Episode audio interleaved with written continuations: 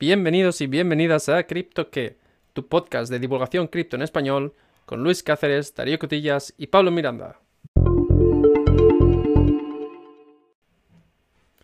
Hola Luis, ¿qué tal? Hola Darío, ¿qué tal? Muy bien, ¿cómo estás? Muy bien, muy bien. Me consta que te has estado preparando un tema para esta semana basado en la sugerencia de uno de nuestros oyentes, ¿es correcto? Es correcto, es correcto. Teníamos un oyente que nos ha preguntado, si no me equivoco, el amigo Ariel, que miremos acerca de helium o helium, que nos parece.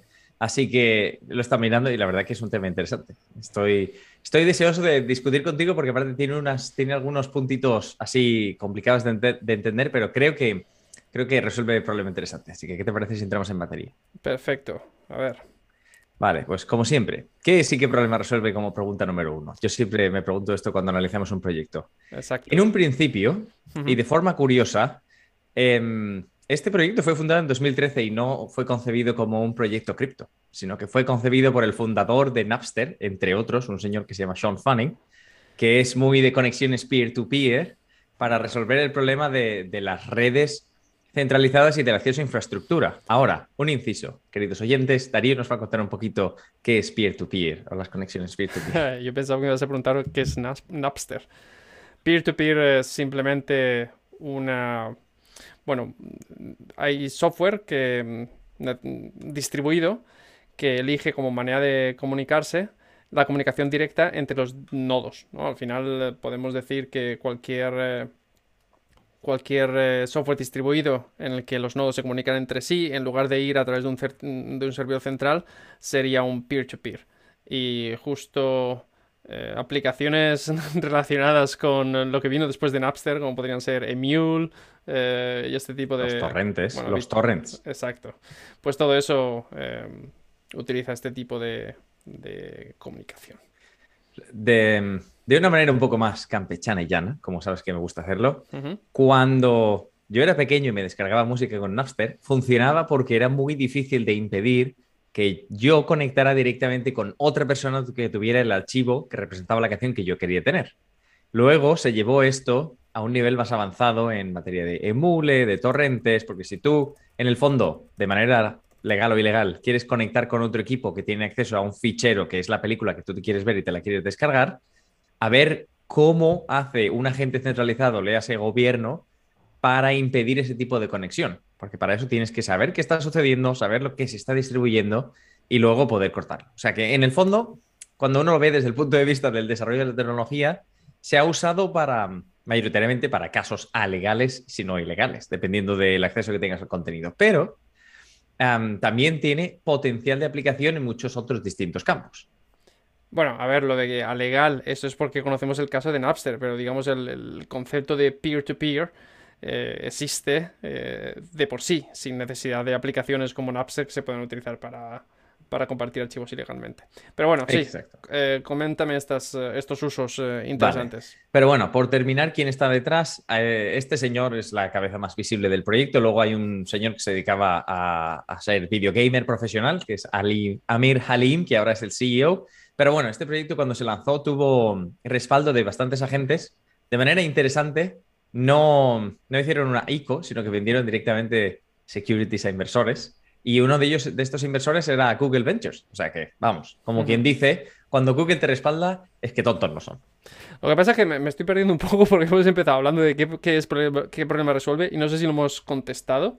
Vale, no lo hemos contestado. Voy ahora. Era por terminar con la parte del equipo. Sí. La tecnología que Helium Systems propone, la empresa que está detrás de esto, es la construcción de infraestructuras inalámbricas masivas descentralizadas que proporcionen rentabilidad a la gente que las crea. Ok. Así, ¿ha quedado un poco más claro? O sea, te voy a dar, infraestructura. Te voy a dar un ejemplo. Te voy a dar un ejemplo. Es como wifis creadas por la gente. como wifis, pero en realidad se aplican fundamentalmente a dos usos. Tenemos, punto uno, el Internet of Things. Cuando hablamos de tu nevera, del el patinete eléctrico ese que alquilas de la compañía que esté en tu país, en tu ciudad, de cualquiera de los dispositivos que emiten y reciben señales para hacer válido el Internet of Things, esos dispositivos se tienen que conectar a algún sitio. Y a veces hay sitios de poca cobertura o hay redes a las cuales no tienen acceso. Este es uno de los problemas que intenta resolver en base a, la creación de una red que tiene una amplia extensión y baja potencia básicamente para enviar una, una, cantidad muy pequeña de datos y facilitar que estos dispositivos que necesitan este tipo de transacciones las puedan realizar. Y luego, por no interrumpir porque es el mismo caso, pero de distinta, distinto aspecto comercial, está el aspecto 5G. Que de repente en un momento Helium dijo, ah, y ya que estamos haciendo Internet descentralizada para dispositivos de Internet of Things, ¿por qué no nos centramos también en producir eh, redes 5G a las que la gente se pueda conectar? El mismo caso de uso viene a ser. Se supone que en el modelo económico de hoy en día hay agentes centralizados que proporcionan esos servicios de infraestructura em, y con, con distintos incentivos, modelos económicos y a veces no siempre tienen el mismo incentivo para extender la cobertura a ciertas áreas, no les resulta económicamente rentable. Así que la teoría económica detrás de esto es, si yo puedo convencer a la gente que vive en los distintos lugares de que se instale lo que ellos llaman un Helium Hotspot, cualquier dispositivo se puede conectar a estas redes, tanto la de 5G como a la de como a la Low-Fi, que se llama, red de baja frecuencia pero de amplia extensión, y así puedes ampliar mucho más la cobertura. Vale, o sea, lo que me estoy imaginando yo, así a priori, y luego me corriges si esto es verdad o no, ya que yo no sé nada de esto, es que, imagínate, yo estoy en un pueblo y, y en este pueblo por, hay un montón de cosas que quieren hacer uso de este, o sea, que quieren conectarse a, a redes, pero no existe esta conexión por parte de los proveedores tradicionales. Pero casualmente está mi amigo Pablo, que ha puesto un hotspot de estos y entonces eh, a través de su dispositivo yo voy a poder operar estos eh, IoT devices, estos eh, dispositivos de Internet of Things. Exactamente. Esa, es, esa, es, la lógica. Luego hay, hay unas ciertas características, como por ejemplo, em, en primer lugar, las dos tipos de conexiones son muy distintas. La conexión low-fi que se requiere para el Internet of Things tiene muchísima cobertura, tiene en torno a 100 veces más cobertura de, una red tradicional. Y si lo piensas en comparación a Wi-Fi, el low-fi te puede cubrir 100 kilómetros. O sea, 100 kilómetros da para bastante cobertura, aunque estés en un pueblo perdido en mitad de, cualquier sitio. Vale. Em, luego ya el, el 5G es un aspecto distinto, pero vamos, la teoría es que al proporcionar incentivos para que los usuarios creen sus hotspots, pueden aumentar la cobertura y los puntos se pueden conectar los unos a los otros para transmitir información. Vale, o sea, básicamente es usar eh, a la gente para crear una especie de infraestructura de redes inalámbricas eh, global.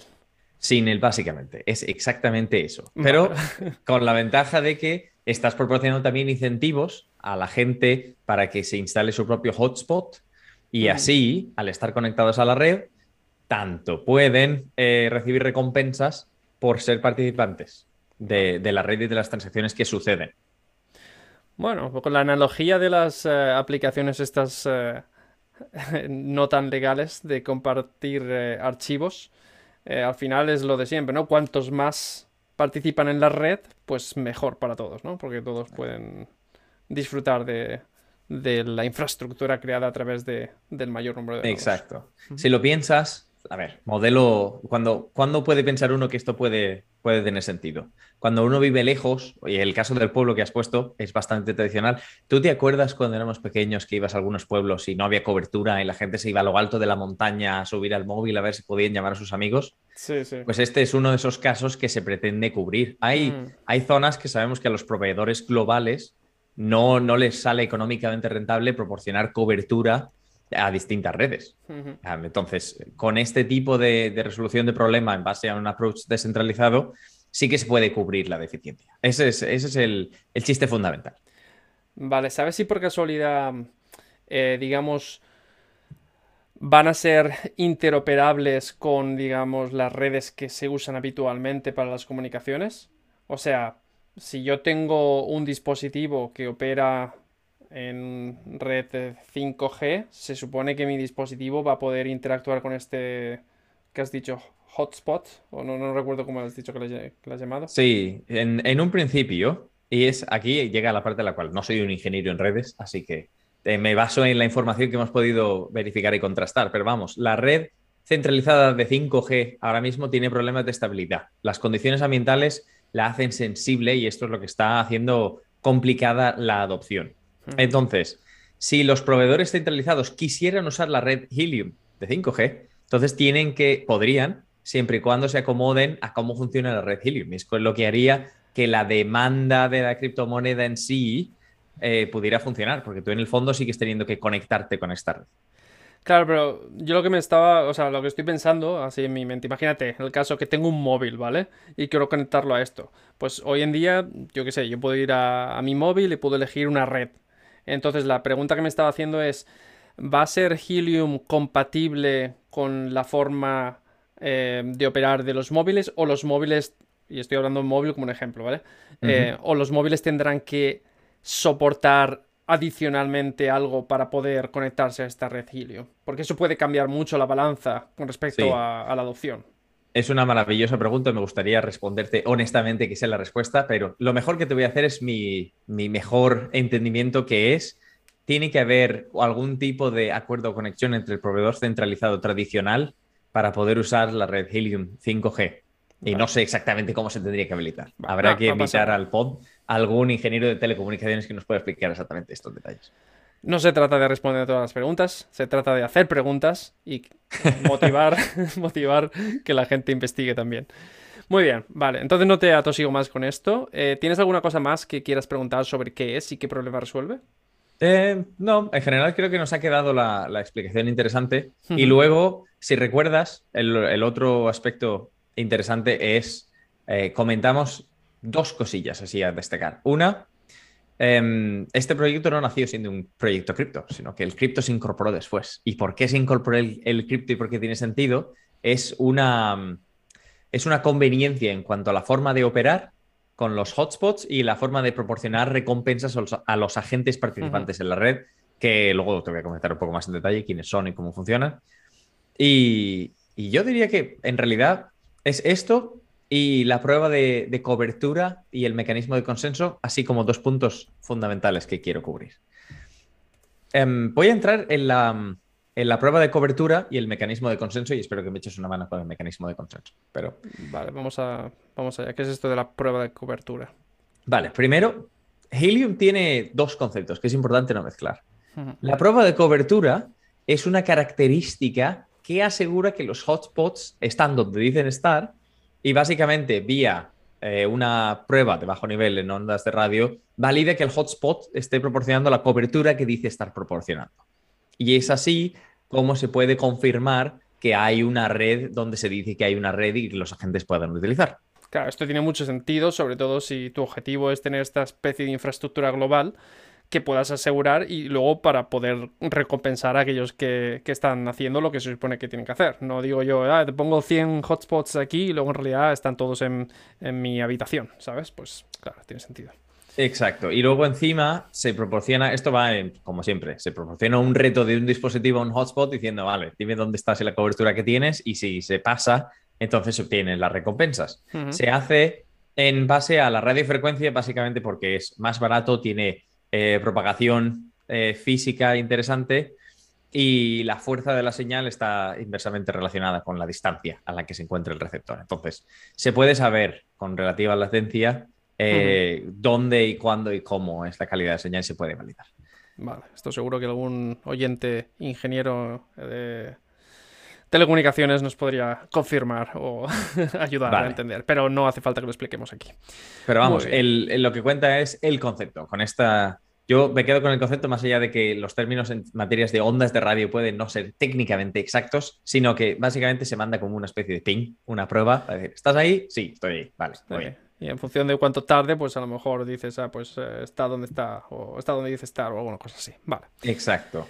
Y luego tenemos en sí las transacciones del Helium blockchain, que en realidad, eh, cuando lo piensas, eh, Helium blockchain básicamente se creó con vistas a un uso peer-to-peer, no DeFi, no gaming. Entonces, yo cuando leí que tenían un número de transacciones por segundo de dos, dije, pero bueno, ¿esto, ¿esto qué? Se supone que esto es una red mucho más moderna que Bitcoin y está, está a esos niveles, digamos que son los niveles más bajos que hemos visto en, en blockchains. Pero claro, si le eliminas que no hay NFT, si le eliminas que no hay finanzas descentralizadas, que no hay juegos y que básicamente es una conexión peer-to-peer de un dispositivo a otro preguntando, pues ya tienes el... No solo es el número de transacciones por segundo, sino cuánta información se transmite en cada transacción. Exacto. Y de manera muy interesante, se supone que estas transacciones fueron diseñadas para ser muy pequeñas. O sea que, ¿qué pasó en noviembre del año pasado? Llegó un mega bloque que los validadores no supieron digerir y la red se cayó y tuvieron problemas para solucionarlo, pero sí. Y ahora han introducido límites al tamaño del bloque, lo cual es, es interesante porque si desde el punto de vista del ingeniero me los imagino diciendo, pero ¿quién mandará un bloque de semejante tamaño para que puedas validar en esta red? Toma ya, ahí lo tienes. Pues sí, al final todo lo que se puede, de todo lo que se puede depender se depende. Así que no pongas a prueba, no pongas a prueba la Intel, la creatividad de, tus usuarios. Exacto. Pero bueno, eh, habíamos comentado que la, prueba de cobertura no es lo que yo he entendido como mecanismo de consenso, sino que hay un mecanismo de consenso más específico que deriva del Honey Badger BFT, que si puedes explicar un poco qué es, no sé si la traducción tiene mucho sentido, así que lo vamos a dejar en el, en el palabra Honey Badger. Sí, no, la verdad es que nunca he leído nada en, literatura en, nuestro idioma sobre esto, así que Honey Badger eh, BFT, BFT significa eh, eh, tolerancia a, fallos bizantinos, es, es, un mecanismo de consenso de, mm, para resolver eh, bueno, a ver, perdón, me estoy liando un poco. A ver, si repasamos un poco los conceptos del, del consenso en un blockchain, ¿qué pasa? Bueno, pues los usuarios proponen transacciones, los nodos procesan y ordenan estas transacciones y las transacciones se agrupan en bloques, ¿vale? Esto suena fácil, pero en la práctica es mucho más complicado. Es más complicado porque hay que decidir qué transacciones hay que incluir, cuáles hay que descartar, cuál es el orden que no se puede discutir, qué pasa si hay gente maliciosa en esta, en esta red, ¿vale? Todo esto ya lo sabemos. Entonces, em, una de las mm, formas de, resolver esto em, es em, el uso de algoritmos de consenso. ¿Vale? En, un consenso sin minado se utilizan mecanismos como el, el, Proof of Stake, el Delegated Proof of Stake o otros para, digamos, designar qué nodos van primero a validar las transacciones, ¿vale? Esto es una diferencia con respecto al, consenso combinado, como es del Bitcoin. Y después hay que asegurarse de que estos nodos que se han elegido para validar las transacciones se ponen de acuerdo. Y para ponerse de acuerdo pueden utilizar distintos algoritmos. Uno de los eh, algoritmos se llama Practical eh, Byzantine Fault Tolerance. Otro de los algoritmos se llama em, Honey Badger em, Byzantine eh, Fault Tolerance, ¿vale? Y sin ir en mucho detalle, las diferencias así principales entre los dos es que este último, el Honey Badger, se puede usar asíncronamente, lo cual reduce la necesidad de acordar en qué instante están pasando las cosas y también en que no requieren la elección de un líder. En el Practical Byzantine Fault Tolerance hay que elegir un líder y entonces los demás eh, confirman si, lo que está diciendo el líder está bien o no. Y si hay un error, pues se pasa, al, a, se, pasa a elegir un nuevo líder, etcétera, etcétera. Esto no nos interesa demasiado, pero eh, ese es el, resumen. Vale, déjame ver si, puedo, si puedo simplificar el resumen. Entonces, hay de todos los validadores que haya, se elige un número y esos básicamente son los que van a recibir las transacciones y van a llegar a un acuerdo para validarlas. Exacto, y eso en este Honey Badger eh, se utilizan, eh, eh, se hace esto en base a recibir, digamos, una, bueno, da igual, temas de, mm, llaves de criptográficas que se, digamos, solo con el consenso de todos pueden llegar a, validar que, las estaciones están bien. Pero bueno, no lo he explicado muy bien, vamos a pasar de tema porque esto se está saliendo. No pasa nada, te creo. Todo lo que te puedo decir en este sentido es que si te metes en el Explorer de Helium, se puede ver que hay 3.628 stake validators, pero que en realidad los elegidos para el consenso son 43. Exacto, y esa es la primera fase de la que hablábamos, que primero se eligen quiénes van a validar. Y esos son los 43. fenómeno. Vamos a hablar ahora de algo que sea un poco más específico para esta red. O sea, si lo miras desde el punto de vista del usuario, y me imagino que, algunos estarán preguntando, a mí lo que me interesa es saber si yo hago un hotspot, si gano o no gano y por qué lo haría. ¿Cuáles son los incentivos para mí para participar en esto o no? ¿Verdad? Sí, sí. Eh, en un principio, ser un hotspot, si lo piensas, conceptualmente estará bien pagado. Más allá de que vamos a ignorar el coste del hardware por un momento, el coste del aparatito en sí, que no es barato. Em, cada vez que se, que se recibe una prueba de cobertura, si el reto se supera, se tiene acceso a las recompensas por el minado del bloque. tanto del individuo que se conecta como del hotspot. O sea que así como hotspot, cuanto más individuos haya conectados a tu hotspot, mucho más conveniente, porque tienes más recompensas. Por simplificar, por cierto, lo hemos dicho antes, pero un hotspot básicamente es un dispositivo físico, así con forma de caja cuadradita, dependiendo del fabricante más bonito o más feo, que transmite señales. Y las señales son de dos tipos, de larga distancia, low-fi, la de los Internet of Things, eh, y con amplia distancia, en torno a unos 100 kilómetros se llega a ver, y luego los 5G. Y tienen que estar conectados a Internet. Pero lo bueno es que las instrucciones de cómo hacer un hotspot, un Helium hotspot, son open source, están en Internet. O sea que si eres humanitas te puedes poner a fabricar. O sea que no me tengo que comprar el hardware del, fabricante, puedo montármelo yo en casa. Bueno, sí, la mayoría de gente diría, te puedes comprar el hardware de varios fabricantes en lugar de montártelo tú en casa, pero sí, la idea es que, haya competencia. Ahora, en cuanto a, a, cifras, hay ahora mismo, estaba mirando en las estadísticas de la red, unos 750.000 hotspot. Y según eh, el CEO de Helium Systems, se espera que haya en torno a unos 2,4, 2,5 más millones más eh, pendientes de fabricación. ¿Y esto a qué se debe y por qué no se fabrica? Por, el, por la escasez de chips que asocia, que está acuciando al mercado y en la lista de prioridad eh, las compañías tecnológicas grandes, le hace Apple, Google, Amazon y demás, están pagando más para tener prioridad a la cola. Pero bueno, ¿Por qué a ti te interesaría tener un Helium Hotspot? Porque por distribuir esa señal te llevas Helium, HNT, el token, em, y básicamente todo el trabajo que hace tu hotspot, tú eres bastante pasivo. Tú te sientas, lo conectas, lo pones a internet, te vas y el hotspot está trabajando, mandando paquetes de datos a dispositivos que se conectan, que usan tu red y tú te llevas las recompensas. Esto a mí me suena um, en muchos países, en lugar de haber oficinas de correos tradicionales, lo que hay es en distintos sitios, por ejemplo en supermercados, etcétera, eh, se montan puntos de distribución de, paquetes, ¿no? Entonces, eh, tú, como dueño del supermercado, decides poner esto y tú vas a cobrar por simplemente eh, gestionar esta recepción de paquetes, pero al final no es un gran coste en términos de que tú no tienes que pensar nada, ya sabes lo que tienes que hacer, ya te van a dar todo el software hecho, etcétera, etcétera. Pues un poco lo mismo, pero con ondas de radio.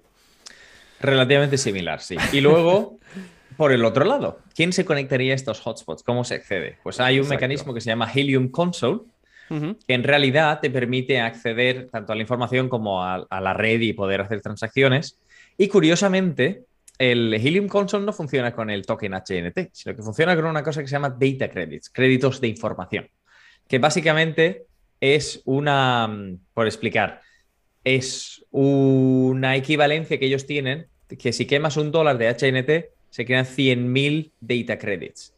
Estos data credits son intransferibles, no se pueden convertir de vuelta y convierten el HNT en un token deflacionario, porque cuando tú quieres usar la información que está en la red y tú quieres eh, obtener información, tienes que quemar HNT para conseguir estos data credits y entonces puedes conectar.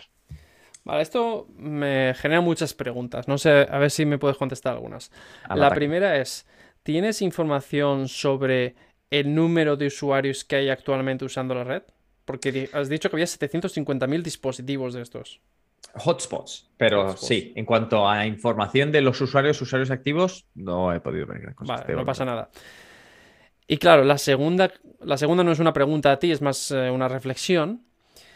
Si estás diciendo que para yo hacer uso de, la, de esta infraestructura tengo que pagar estos eh, créditos, que no me recuerdo como... Data credits, créditos de información. Vale. Claro, eso no podría ser un impedimento de cara a la adopción. Es decir, porque quiere decir que, por ejemplo, si yo estoy usando un... Otra vez, vuelvo al ejemplo del móvil, aunque no sé si es un buen ejemplo. Pero si yo tengo un móvil y quiero hacer uso de esto, digamos, mi el, que haya desarrollado mi móvil o que desarrolle el software de mi móvil tendrá que integrar estas funcionalidades de pago en esta cosa, en estos créditos, data credits, para poder operar sobre esta red.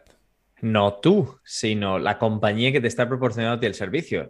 lo más normal, y de la manera que yo lo veo, esto funcionará en plan, por poner un ejemplo, Vodafone te permite ampliar la cobertura llegando a un acuerdo con la red Helium. Vodafone, básicamente, eh, recibe acceso a esta cobertura adicional, Vodafone te pasa la factura y luego Vodafone hace la adquisición de, los HNT y canjeando en data credits y luego aplicando los data credits a las transacciones que tú hagas. Esto no lo veo a nivel usuario, sino lo veo a nivel corporativo con una gran factura. o sea, tú, lo ves a nivel... No, yo no lo veía a nivel usuario, lo veía a nivel del que me daba el móvil, por así decirlo, pero no, tú lo ves a nivel proveedor de, telecomunicaciones. claro, por eso, por eso te decía, hay un, hay un, un punto clave que es si cualquier operador decide de repente proporcionar la ventaja competitiva a sus usuarios de que puedes utilizar la red 5G de Helium, Hmm. y esta red llega a tener una cobertura interesante en un territorio, entonces es cuando el token Helium puede llegar a la Luna, no, hasta Saturno, si quieres. Claro, claro. Pero este momento se tiene que producir y las telco también tienen sus propios incentivos para cubrir su cobertura. Y luego, por cierto, estamos entrando un poco en la, en la parte de preguntas y cuestiones acerca del token, pero no es el único proyecto que tiene como objetivo proporcionar cobertura. Si recuerdas, cuando estalló la guerra de Ucrania, Elon Musk prometió mandar el satélite Starlink para, proporcionar cobertura, que es otra solución a un problema idéntico. Bueno, es una solución al. Sí, vale. Es una solución, un problema idéntico, pero no es, la misma solución. Es una solución. No, exacto. Ah, no, no, claro, a lo que me refiero es: si piensas en la cobertura de, telefonía móvil y la red 5G, aunque no sé si lo mandó 5G o 4G, pero vamos. La idea es, se puede resolver de múltiples maneras. Una de ellas es la descentralizada, tú montas el hotspot, hay suficientes usuarios, tienes cobertura y los dispositivos se pueden conectar directamente. Otra es, pones una red de satélites en el espacio y que la gente se conecte a ti. Vamos. Sí, sí, sí. Puntos interesantes. Pero bueno, por terminar el token de, por terminar el tema de los tokenomics y la Helium Console, piensa que el token HNT es deflacionario debido a que la utilidad viene de quemar el token. O sea, esto para los poseedores de HNT en teoría es una buena noticia. Lo que ellos quieren ya es adopción. Y luego, a título interesante, en un principio eran intransferibles y no se podrían convertir de vuelta, pero se creó en una de estas propuestas de mejora las emisiones netas, que era una posibilidad de retornar los data credits a HNT, pero hay unas limitaciones. Por ejemplo, solamente se puede el 1% y depende de, depende de la, oferta y la demanda, además. Vale. Em, ¿Cómo vamos de tiempo? Déjame que te, quiero comentar eh, ligeramente lo de la financiación y la, reducción de la emisión de tokens y luego ya los negativos. Exacto. y lo que me tienes que comentar también es eh, cómo está el tema del, token ahora mismo, cuánto vale, este tipo de cosas que solemos comentar. Pues ahí, ahora que decirlo, estamos cargando la página de CoinGecko porque no la tenía abierta. Normalmente esta sección la hago cuando, cuando no me toca a mí explicar el token, pero vale. En lo que estamos en materia de Helium, ahora mismo está a 18,75 dólares en rank 66 y tiene una capitalización de mercado de en torno a 1,8 billones de dólares. Esto básicamente está alineado con las rondas de financiación que tuvieron anteriormente de, Venture Capital y de, de otras empresas así relevantes que valoraba la empresa en torno a 1,2 billones. Y luego, en cuanto a la oferta de circulación, y por resumir mucho esta historia, además esto es fácil de encontrar en Internet, en internet queridos oyentes, si tenéis alguna duda, em, aquí no hubo ICO, aquí hubo financiación directa en base a, ofrecer securities a los inversores y luego se ofrecieron, se puso en circulación 60, eh, luego 30, si no me equivoco, eh, millones de tokens y luego se va reduciendo a la mitad. De manera que se tardará más o menos unos 50 años en llegar a la, oferta total de los 223 millones, que es la oferta total del, token. Vale. Y en cuanto a ranking, que no se nos olvide, está el 66. Y en cuanto a cobertura o en cuanto a trayectoria, si miramos el máximo, en el 13 de noviembre de 2021 llegamos a estar en 51 dólares. O sea que podemos ver una caída pronunciada desde entonces. Pero en, aspecto positivo o negativo que no ha caído desde entonces. Porque... Y luego hay otro aspecto interesante a, mencionar en materia de, negativos en cuestión y es que este es uno de esos tokens que, podría ser clasificado como securities y que a los exchanges le da bastante repelús en, listear o en ofrecer dado que Helium Systems ya vendió securities a inversores al principio del, proyecto. Entonces, la única solución sería hacerlo descentralizado y pasar la gobernanza a on-chain, pero hay, hay preguntas. Y luego, añadiendo a la lista de problemas que justo acababa de enlazar de manera muy interesante. Sí, que me ha interesado porque acabas de decir gobernanza, que ahora mismo no es... Ahora mismo está en Helium Systems, la empresa que, que lo lleva. Que es una empresa con ánimos de lucro. Sí, sí, correctamente, basada en, los Estados Unidos. Por lo menos no es hipócrita. No, está bien. Y luego hay que pensar, A mí, en resumidas cuentas, este toque me parece muy prometedor como proyecto. Eh, me parece que tiene. Es uno de estos en los cuales se ve claramente lo que intentan resolver, es un problema con uso. Me parece que los gobiernos podrían eh, llegar a una manera concertada para garantizar inversiones y, ampliar la cobertura de una manera sencilla eh, y sin mandar basura al espacio, aunque eso es otro tema. Pero tiene, tiene preguntas. Pregunta número uno: ambos espacios en los que compite esta solución tienen mucha competencia. En el Internet of Things hay gente como Amazon que tiene proyectos como el Amazon Sidewalk y otros proveedores que básicamente intentan ocupar este espacio con soluciones a través de todas las plataformas. Hmm. Lo mismo va en, el 5G.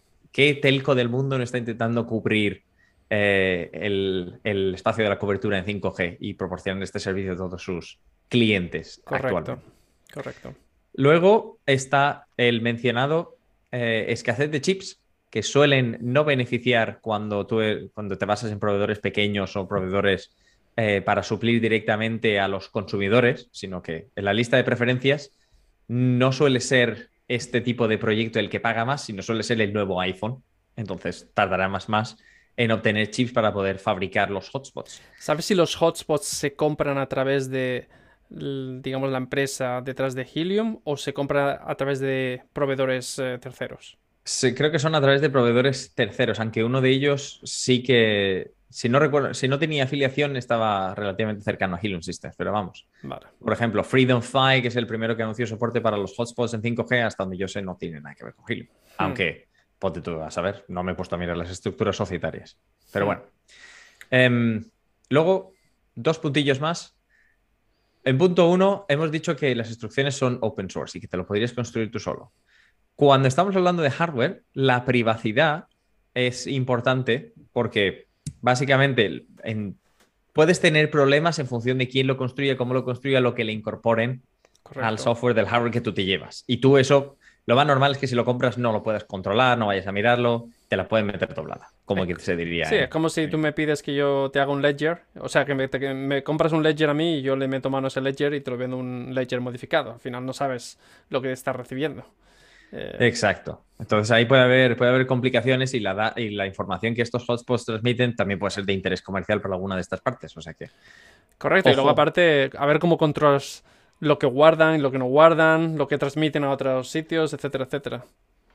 Exacto. Y luego, otra cosa más que me llamó la atención, que es que los hotspots emiten una frecuencia específica. Y la empresa Helium Systems se ha mirado la regulación para los Estados Unidos donde no hay problemas, pero eso no quiere decir que todos los países tengan la misma regulación en torno a frecuencias de radio y hmm. emisiones. Eso te puede ocasionar, querido oyente, problemas en tu jurisdicción si resulta que la frecuencia que se utiliza para esto está regulada en tu país. Correcto. Y además tampoco tengo una respuesta fácil en materia de cómo se mira esto. Pues ni siquiera sé dónde se podría mirar la regulación de la frecuencia de las ondas que se va a utilizar por un motivo u otro. Bueno, hay varios estándares eh, y luego pues eh, hay eh, regulación específica por país la información es, es posible encontrarla. No hay. Simplemente. No es imposible. simplemente es complicado. Pero te puedes, si no lo haces, te puedes llevar una sorpresa negativa que. Nunca bueno, la, sorpresa es básicamente que no te dejarían operar en un determinado país. Entonces, si, se detectan eh, ese, ese tipo de, hardware que opera en esa red, pues, pues te podrían, podría multar a los que posean esos eh, dispositivos de radio. Aparte que no podrías venderlos eh, legalmente en esos países. Claro, y luego estamos hablando de que este cacharrito que hemos hablado suele costar en torno a los 500 dólares. Mm, dólar arriba, dólar abajo, 100 dólares arriba, 100 dólares abajo, dependiendo de tu mercado, cuán cerca o cuán lejos esté el productor. Entonces, tú no quieres hacer una inversión de 500 dólares sin saber si puedes obtener un retorno a la inversión en un corto a medio plazo.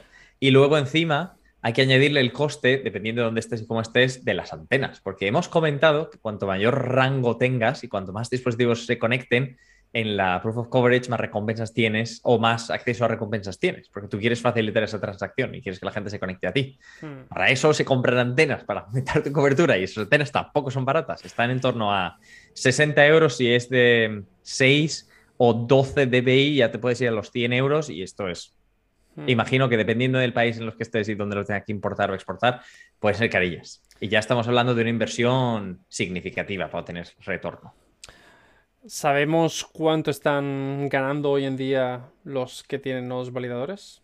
Em, si te digo la verdad, Es una pregunta mm. difícil, no, no espero. He visto casos en YouTube de gente que estaba haciendo bastante dinero a expuertas, pero no he tenido tiempo para contrastar si esto es cierto o no es cierto y hasta qué punto no lo podemos creer. Y como todo el mundo sabe que las redes sociales son hasta cierto punto eh, enseñar el Ferrari que he alquilado para el día de hoy, lo voy a dejar en, querido oyente, como siempre, aquí no hay consejo financiero, haz tu propia investigación y asegúrate de que la economía te sale si decides invertir en esto. Porque aunque el proyecto sea noble, em, hay, hay, el aparato es caro en sí y luego encima hay que decidir si la antena o si no la antena, si te cubre y tú no sabes tampoco la cobertura del país. Yo he estado mirando a ver cuáles eran, para mí la diferencia también es, hay muchos hotspots, pero no sé cuáles son las conexiones en directo, en real time que se hacen a cada uno de los hotspots. Y estaba intentando mirar a un poco de información, pero no he podido llegar a, la conclusión, por ejemplo, de si en,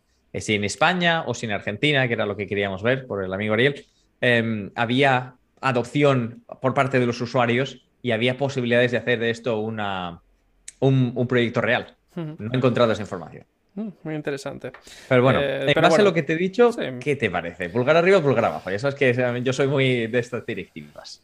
Vale, a ver, con respecto a, los fundamentales, es decir, al problema que intenta resolver, etcétera, me parece que tiene, que tiene buena puntuación. Es decir, eh, es creativo, no está intentando proponer algo simplemente para especular, está intentando resolver un, problema real y en ese aspecto le doy, lo, valoro positivamente.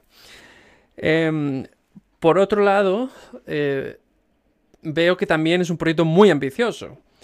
Eh, lo cual tiene ese riesgo asociado de que se quede en nada, principalmente por estos actores tan importantes que has comentado tú durante el episodio, que también tienen intereses en, este, en este espacio de, este problem space, ¿vale? Ya, ya, estás curado de espanto con el Internet eh, Computer, ¿eh?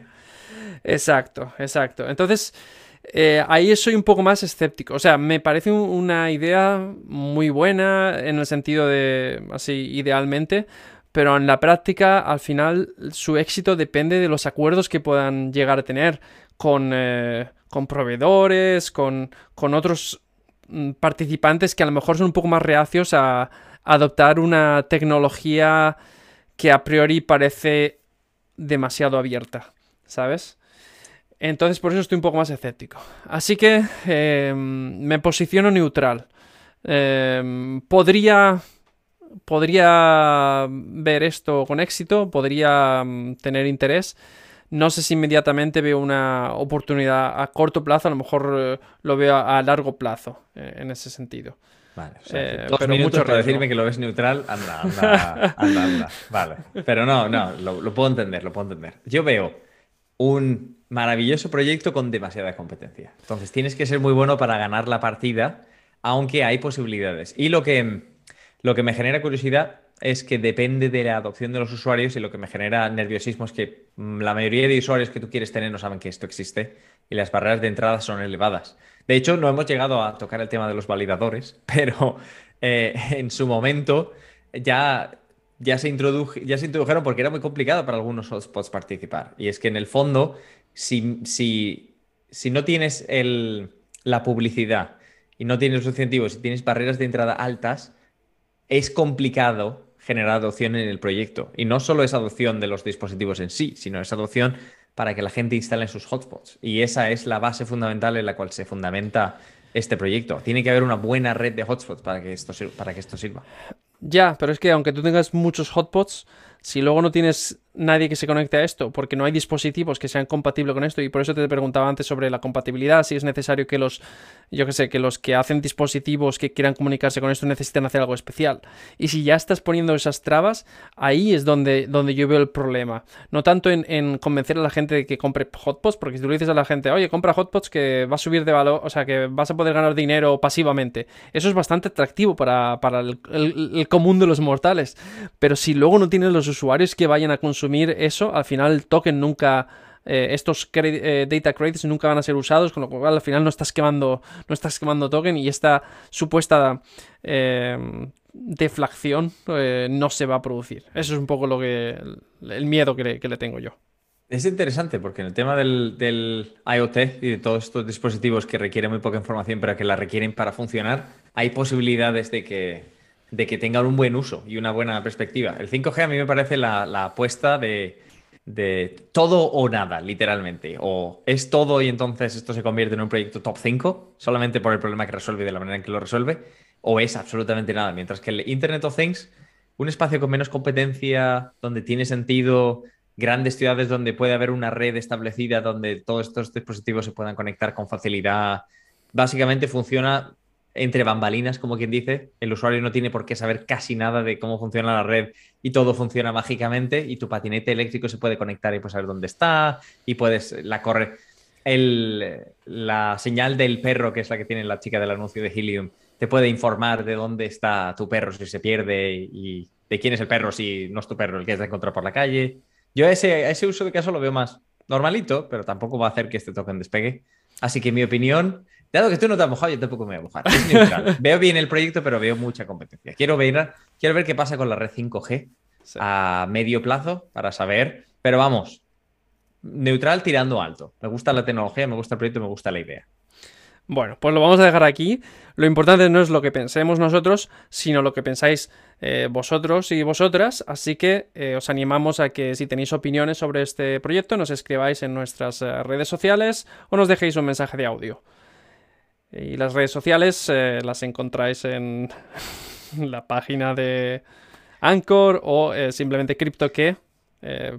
perdón, twitter.cryptoke.com y eh, barra baja CryptoKey, que es el, es el ad de Twitter que últimamente estamos haciendo esfuerzos. Tenemos ahí a Pablo dándolo todo. Así que ahí nos escuchamos, nos vemos y como siempre, si nos queréis mandar un mensaje de audio, eh, os escuchamos. Muchas gracias. Un saludo. Chao, chao.